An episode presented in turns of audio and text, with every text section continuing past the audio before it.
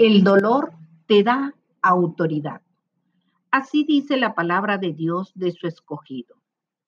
No fue un enviado suyo ni un ángel quien nos salvó. Fue el Señor en persona. Él mismo nos salvó por su amor y misericordia. Nos levantó y nos llevó en sus brazos como en los tiempos de antaño. En efecto, a fin de llevar a, muchos hijos a la gloria, convenía que Dios perfeccionara mediante el sufrimiento al autor de nuestra salvación. Y si alguien le preguntara, ¿por qué tienes esas heridas en las manos? Él respondería, son las heridas que me hicieron en casa de mis amigos. Si Cristo, que aunque era hijo, sufriendo, aprendió la obediencia y por lo que hizo, permitió que la humanidad alcanzara la salvación y vida eterna, tanto más nosotros que estamos rodeados de una multitud tan grande de testigos, dejemos a un lado todo lo que nos estorba, en especial del pecado que nos asedia y corramos con perseverancia la carrera que tenemos por delante.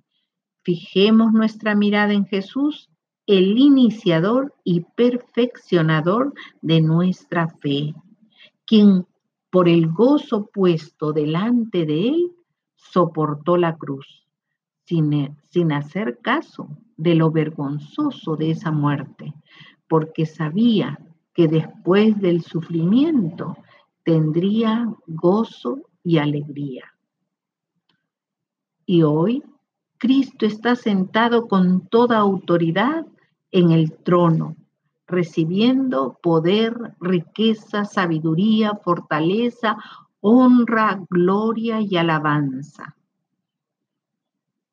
Mediten en el ejemplo de Jesús que sufrió tanta oposición por parte de los pecadores para que no se cansen ni pierdan el ánimo en la lucha que ustedes libran contra el pecado.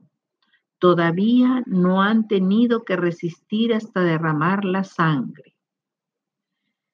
Hijo, por experiencia, nos dice que a causa del quebrantamiento se purifica el alma. Y Dios, por boca de su siervo David, también nos dice, el Señor está en su santo templo y atentamente observa al ser humano con sus propios ojos. Lo examina, toma en cuenta sus lamentos, registra su llanto en su libro y lo tiene todo anotado. Y también dice, yo hago nuevas todas las cosas. Y añadió, escribe, porque estas palabras son verdaderas y dignas de confianza, nuevos cielos y nueva tierra. Así que si eres hijo de Dios, tienes un gran futuro por delante. No te detenga el dolor que ahora te aflige y mira a las perlas que son formadas por la impureza que se filtra en las ostras.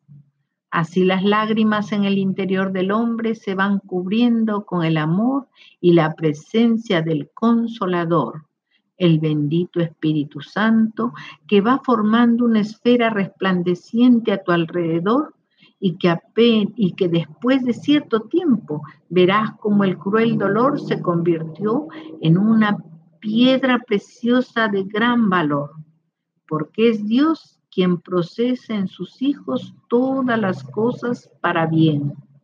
Su meta es hacernos a la imagen de su amado Hijo Jesucristo. Amén.